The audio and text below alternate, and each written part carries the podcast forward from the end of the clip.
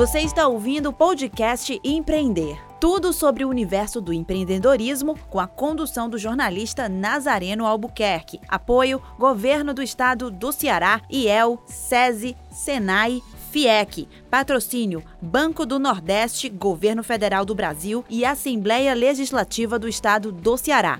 Correalização Sebrae. Realização Fundação Demócrito Rocha.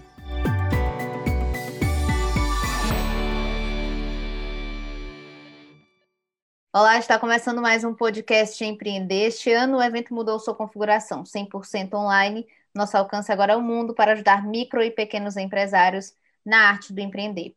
Hoje vamos falar sobre plano de negócio. Se você não sabe o que é, acesse seminarioempreender.com.br. Lá tem tudo detalhado. Porque neste episódio vamos falar sobre os tipos de planos de negócios, o que precisa ter neste documento para que ele seja um sucesso e como aplicá-lo.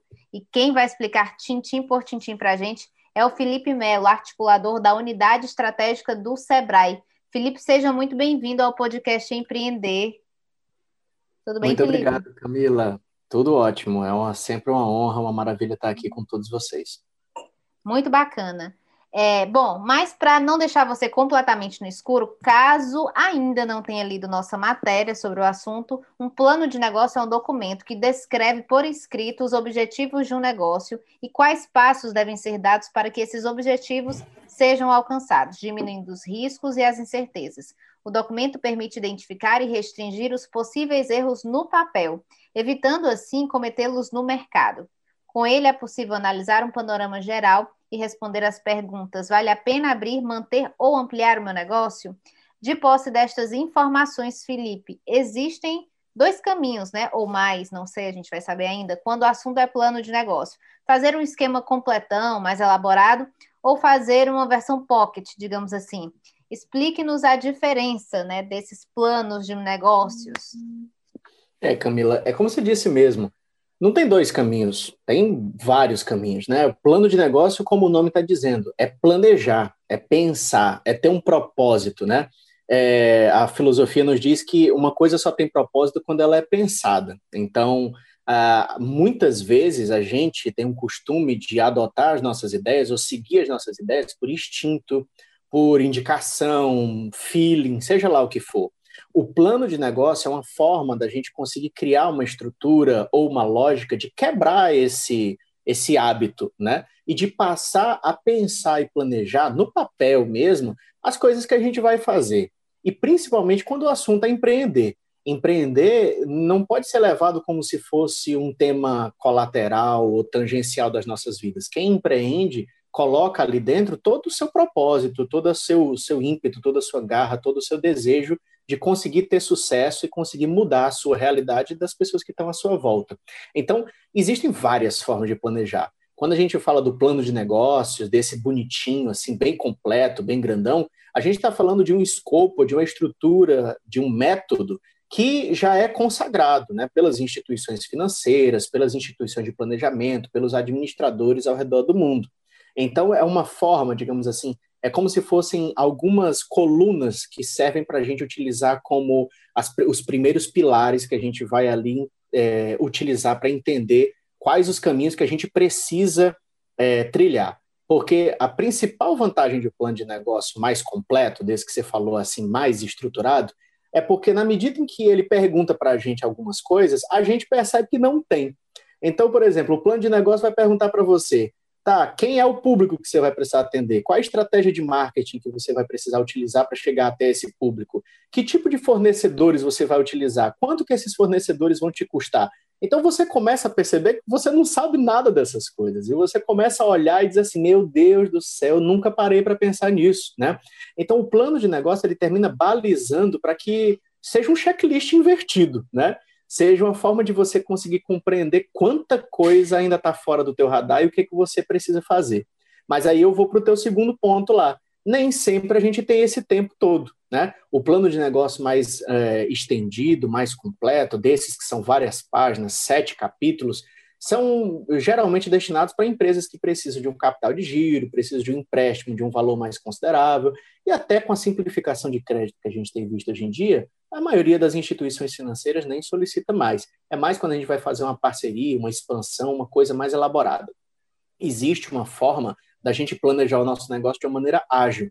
E aí é onde entram as metodologias ágeis de planejamento, como o Lean, o Sprint, o Design Thinking, que ajudaram na formulação aí pelos administradores ao redor do mundo a formação de um documento chamado Canvas.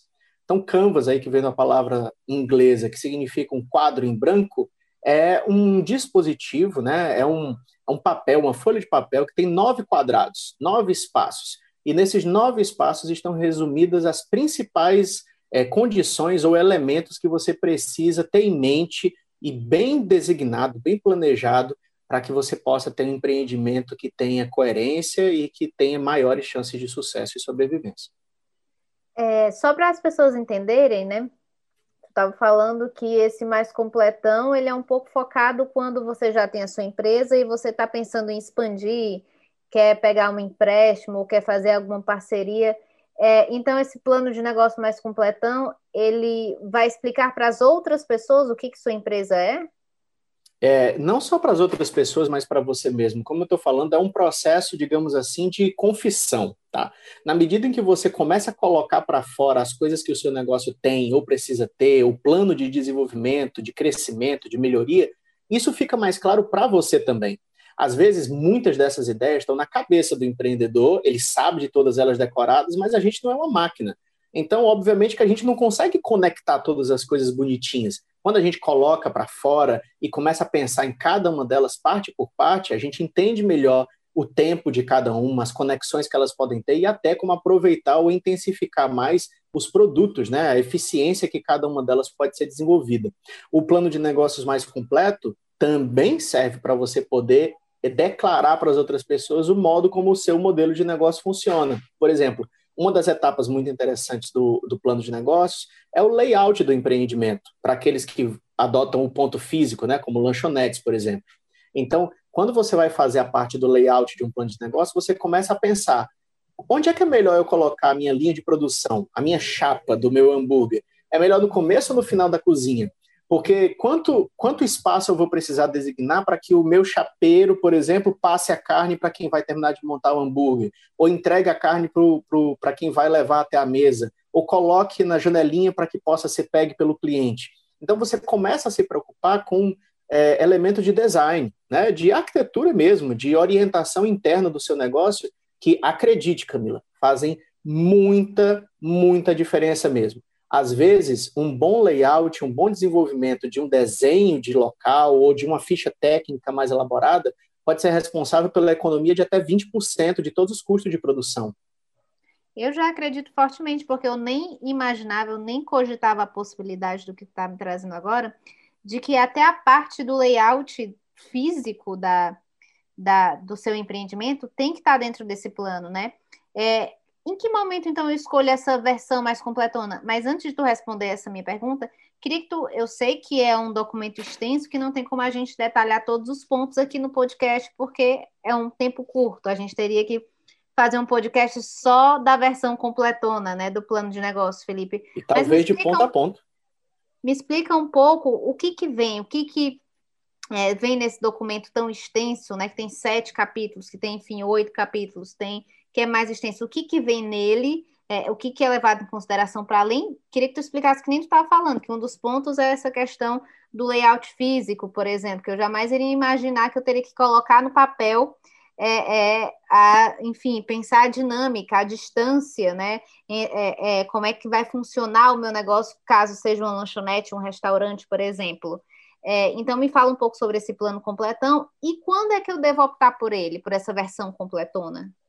Olha, eu, eu diria que é muito uma questão de perfil empreendedor. Você pode ser um meio, um microempreendedor individual, ou você pode ser um, um, uma pessoa que nem empreendeu ainda, que ainda está pensando em empreender, e você entender que você quer fazer um planejamento mais detalhado do seu negócio. Leva tempo, porque envolve pesquisa de mercado, envolve o desenho de coisas que você precisa ter um conhecimento prático e um conhecimento administrativo sobre o teu negócio. Mas é recompensante principalmente se você tiver na sua primeira experiência empreendedora. A vantagem que você vai ter de pensar cada etapa de coisas que você nem imaginou pensar, como você mesmo está dizendo aí, faz muita diferença para a sustentabilidade financeira e social mesmo do convívio que você vai ter com outras pessoas, clientes, empresários, fornecedores, parceiros, sócios, etc. Então, é, se eu pudesse, eu recomendaria que todo mundo fizesse o plano grande. A questão é porque a gente sabe que nem sempre dá, nem sempre dá tempo. A gente às vezes precisa investir logo na oportunidade ou precisa validar rapidamente a nossa ideia. E aí é onde entra o método ágil e a forma de você trabalhar com Canvas. Mas, é, de um modo geral, eu sempre falo o seguinte: olha, se você não pode fazer o plano de negócio completão de uma vez só, faz por partes. Como você tinha pedido aí, as partes elas não são fixas, não são rígidas, né? Pode ser sete, oito, nove, dez partes, pode sim. Mas o fundamental de um plano de negócio é o quê? Que você comece com a descrição. Que tipo de negócio eu estou? Qual é o meu setor, meu segmento? Onde é que eu me localizo, né?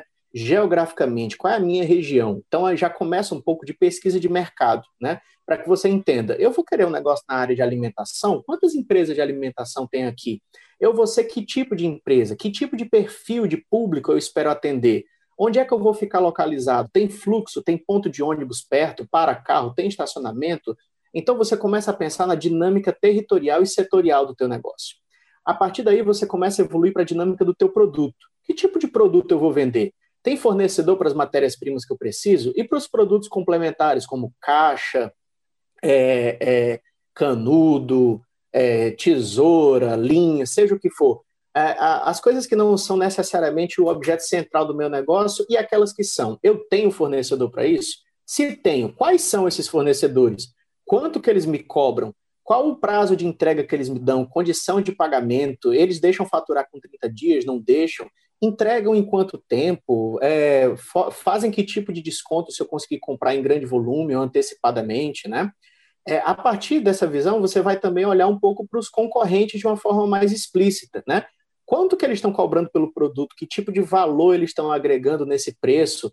Qual é o tipo de clientela que ele tem? O fluxo de clientes que passa em média por ele? Que tipo de pessoas ele está atendendo? Há quanto tempo que eles estão no mercado? Que dificuldades é que eles encontraram, né? E você evolui também para os elementos mais físicos, caso seja um negócio que use um ponto físico, né? Caso você não utilize aí 100% digital. Você vai, vai precisar, por exemplo, entender do layout interno do seu estabelecimento ou da ficha técnica do produto ou serviço que você entrega. Voltando para o nosso exemplo lá, por exemplo, do ramo de alimentação, uma hamburgueria é fundamental que ela tenha uma ficha técnica de um hambúrguer. Quantas gramas de queijo vão? Quantas fatias de queijo? Quantas gramas de carne? Como é que eu peso isso? Quanto tempo a carne passa no fogo para poder ficar bem passada, mal passada ou ao ponto? Então, se eu não tenho isso definido, eu vou depender de quem? Do meu chapista, da pessoa que eu contratar? E se ela não tiver a experiência necessária? Ou se ela quiser fazer de um jeito diferente do que eu quero? Como é que eu vou conseguir garantir que eu vou fornecer para o meu cliente uma qualidade padrão mínima? Que ele vai poder voltar aqui quatro, cinco, seis, sete vezes e receber a qualidade mais ou menos parecida. Então, você precisa pensar nessa questão que é a integridade do produto, a entrega do produto. E isso passa por você ter um processo uma ficha técnica, um desenho de como ele deve ser feito e do que, que deve estar sendo incluído nele. Pode parecer até óbvio, mas eu, eu digo assim, numa estatística de cabeça, que 90% dos negócios não tem esse tipo de preparo. Então, geralmente, o que, que acontece? É, voltando para o caso do sanduíche, eu boto queijo, eu boto queijo no olhômetro, né? Então, às vezes, eu boto um, um sanduíche com 50 gramas de queijo e outro com 100. E aí, no final do dia, eu tive um, uma, uma, perda do meu custo de produção ali que não estava previsto e o dinheiro não vai entrando no faturamento na mesma quantidade. Qual é o produto que custa mais caro na produção do seu sanduíche? Esse sanduíche tem muita saída? Vale a pena continuar produzindo esse sanduíche ou é melhor tirar ele do cardápio? Né? Você não consegue ter esse tipo de informação se você não tiver padronização daquele tipo de produto que você entrega, ou serviço, né? Se você partir, por exemplo, para uma, um, uma empresa que preste consultorias, serviços de reparos domiciliares, por exemplo, né? Como é que você garante a qualidade do seu serviço? E aí entra a outra questão que é fundamental de um plano de negócio: indicadores e monitoramento, né? Que tipo de indicadores eu estou utilizando para poder saber se eu estou indo na direção certa? Eu só posso ter indicadores se eu tiver propósito para o meu negócio, né? Por exemplo, eu começo lá o meu negócio de alimentação, de serviços, de confecção, seja o que for, O que é que eu quero alcançar? É aumentar minha clientela, aumentar minhas vendas, é ter um ticket médio de tanto por cliente, é conseguir diminuir o meu custo de aquisição de cliente, é aumentar o meu volume de vendas diário. O que, que é? O que, que é realmente que eu vou utilizar para poder medir de uma forma assim prática, material e chegar no final do dia, no final do mês e dizer assim: eu estou crescendo, eu estou indo de acordo com aquilo que eu pensava. Então, esses são os elementos centrais para a gente conseguir dizer que o plano de negócio está indo no caminho certo. E assim, Camila, não tem regra de, de, de ofício, né? não tem receita de bolo. Na medida em que o empreendedor começa a se preocupar com a dimensão de planejamento, ele começa a perceber que tem outras coisas que ele precisa também fazer para poder melhorar isso e aperfeiçoar essa rotina de planejamento que é dinâmica. Ele planeja uma vez, mas vai planejar sempre. Menino, chega, eu fiquei pensando assim, meu Deus do céu, é muita coisa para levar em consideração, né? Por isso que leva tempo. E se você, às vezes, você deixa é, é, para tirar a sua ideia do papel depois que você fizer tudo isso, talvez demore muito tempo e aí você perca um pouco do feeling e uh, do calor do momento, né? Que você está desejando ali empreender, que você deu o pontapé disse vou empreender, aí de repente você se depara com esse plano de negócio imenso. Eu, se fosse empreendedora, no caso, eu optaria pela ideia a, a, mais rápida e à medida que o meu negócio fosse caminhando e que eu tivesse, inclusive, mais informações sobre o meu próprio negócio, sobre o ramo que eu estou atuando, eu iria fazendo o outro, né? A gente começou do completão para o menos, porém, não menos importante é, é, versão pocket, digamos assim, do, do, do plano de negócios, né? O Canvas, como é que ele funciona, o que, que vai dentro dele, é, por que, que ele, mesmo sendo uma versão menor, ele é tão importante quanto o outro, e como é quando eu escolho essa, na verdade, tu já me disse quando que eu escolho essa versão, né? Quando eu quero aceler, dar celeridade, digamos assim, a esse processo de implantação da minha empresa, mas nesse plano menor, o que, que é possível fazer com ele? Que elementos é que eu preciso responder para constituir esse canvas? Esse plano menor ele se dedica, Camila, exatamente a fazer o que você acabou de falar. Você disse assim: olha, eu, se fosse empreender, optaria pelo Canvas para poder você não disse com essas palavras, mas o que você disse foi isso: validar a minha ideia de negócio, o meu modelo de negócio. Né? Validar por quê? Porque na medida que você testa aquela hipótese, o quadro de hipóteses que você vai estabelecer, você começa a ter mais elementos para conseguir planejar melhor o seu empreendimento. Então, o Canvas ele serve para isso. A primeira pergunta que o Canvas faz, desses nove blocos que eu falei aqui, é qual é a proposta de valor que você vai entregar para o seu cliente? Meu Deus, isso é tão central é tão óbvio, mas é tão difícil da gente encontrar um empreendimento que tenha parado mesmo para poder pensar nisso. Entrega de valor não é preço, não é disputa de desconto, não é disputa de qualidade de produto somente. Entrega de valor é aquilo que o teu cliente percebe psicologicamente como alívio por ter recebido o teu produto ou serviço, né? Então, por exemplo, é, às vezes comprar um sapato é um ato banal, mas quando você faz um sapato específico para pessoas que têm um problema é, de joanete ou um problema de pisada pronada, ou seja o que for, e a gente vê muito isso, é comum no mercado, né? Tem o, o, o tênis de pisada pronada e de pisa, é, é, da outro tipo de pisada que eu me esqueci agora, mas o cliente que compra esse sapato, ele tem uma outra visão, né? Ele não está comprando só um tênis, ele está comprando um alívio. Pisar para ele é doloroso. Então ele gasta muito mais, não se importa tanto assim com o preço ou com o desconto, porque ele está querendo receber a qualidade, né? Por exemplo, quantas vezes a gente não já teve a oportunidade de comprar um produto, uma comida, uma roupa mais barata, mas optou por comprar uma que era mais cara porque o ambiente era melhor, a qualidade era melhor, o tipo de atendimento era melhor, o tipo de, de material ou de entrega de produto, de cuidado com o cliente era diferenciado e a gente estava disposto a receber esse tipo de ambientação. Então, valor é um fator psicológico que está acoplado no preço, mas que não necessariamente acompanha preço numa relação de um para um. Então, que tipo de valor você vai entregar para o seu cliente? E aí tem uma subpergunta que está aí, né, subli, dentro dessa pergunta.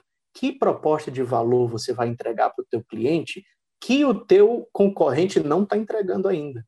Né? Então, você pode ter concorrentes que já estejam entregando? Pode, mas você está entrando no ambiente de disputa. O ideal é que você tente não entrar no ambiente de disputa e entrar no ambiente que não tem ninguém ainda, porque talvez nem o teu concorrente tenha pensado que o teu cliente precisa daquela coisa. E aí, é, você pode perguntar, bom, eu preciso ser a mãe de Nar, preciso ter uma bola de cristal aqui para poder saber o que que meu cliente quer sem sem ser o meu cliente, né? Porque eu sou a pessoa que quer empreender.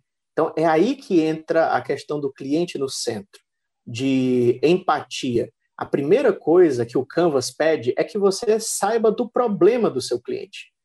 Você tem que começar o seu empreendimento não pelaquilo que você é bom em fazer ou pelaquilo somente, tá? É óbvio que você vai utilizar os seus talentos, suas habilidades técnicas e mentais, né, para você poder empreender mas você não pode começar de você. O negócio tem que partir da dificuldade e da dor que o seu potencial cliente enfrenta.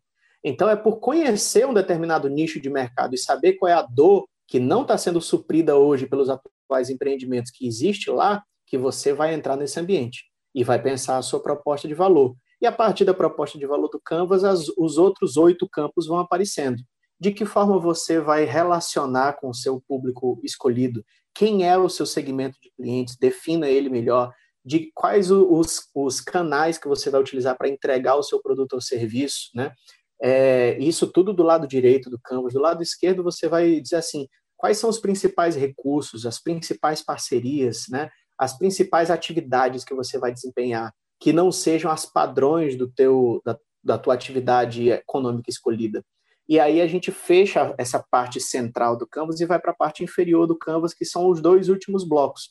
De onde é que vai vir a sua principal fonte de custos, ou seja, com o que, que você vai mais investir dinheiro para conseguir fazer com que essa tua ideia e o diferencial dela rode, e de onde é que vem a tua fonte de receita. É receita direta de cliente, é indireta de parceiros, é por meio de contratação, é, é, é como, né? E aí você vai ter uma visão que eu não chamaria de superficial, eu chamaria de uma visão rápida do negócio, para validar, ver se aquilo é real, aquilo que você colocou no papel é uma hipótese, testa, deu certo, deu, volta, aperfeiçoa e roda de novo, e vai sempre assim, adaptar, superar e melhorar.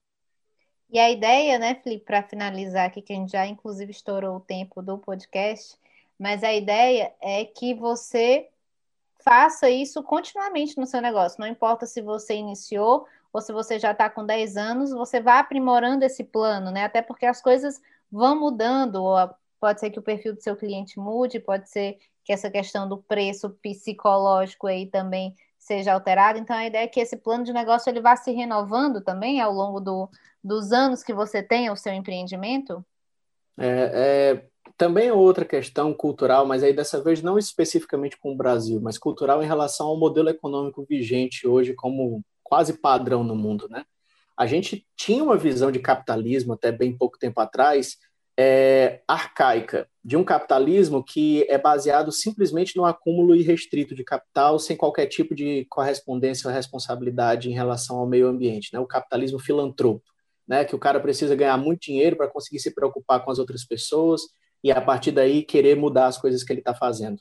Hoje em dia a gente tem uma visão capitalista, né, é, e não deixa de ser, por mais que esteja migrando dela, que tenta entender qual é o contexto em que essa ideia que visa o acúmulo de capital, como qualquer empreendimento, se destina, né? Então, é, o negócio ele deixa de ter uma visão monolítica, a gente deixa de ter uma visão de que o, o meu empreendimento é uma pedra muito bem construída, um, um castelo que eu fiz alicerces maravilhosos, e ele passa a ter uma visão muito mais de um trailer, né, de que você precisa mover o seu negócio daqui para ali, colocar ele assim assado, é, dependendo da modificação do território, da modificação dos teus clientes, e que isso precisa constantemente estar tá dentro do teu radar, porque o que importa não é só o dinheiro nessa visão desse novo capitalismo, assim por dizer entre aspas, mas as pessoas que estão aliadas a esse dinheiro, né? As pessoas que de fato empreendem dinheiro e que colocam dinheiro ali dentro daquele empreendimento como clientes por acreditar na ideia, por gostar do produto ou por gostar da marca.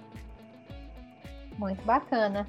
Então é isso, queria agradecer aqui a participação do Felipe, nos ajudando aí no plano de negócios e como você pode executá-lo, tanto para tirar sua ideia do papel, como alavancar o seu negócio, que você já tem.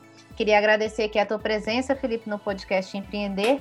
Lembrando que este ano o evento traz ainda o curso de extensão gratuito com o tema Empreender em Tempos de Crise, Gestão e Liderança. O curso tem certificação pela Universidade Estadual do Ceará. O link da, inscri da inscrição está na descrição deste podcast. E também basta acessar seminarioempreender.com.br. Então não perca esta oportunidade e nos acompanhe através do site, que lá tem muito mais matérias, tem lives, programas de rádio, outros podcasts, enfim tudo para ajudar você aí a empreender da melhor maneira possível. A gente vai ficando por aqui. Até a próxima. Tchau.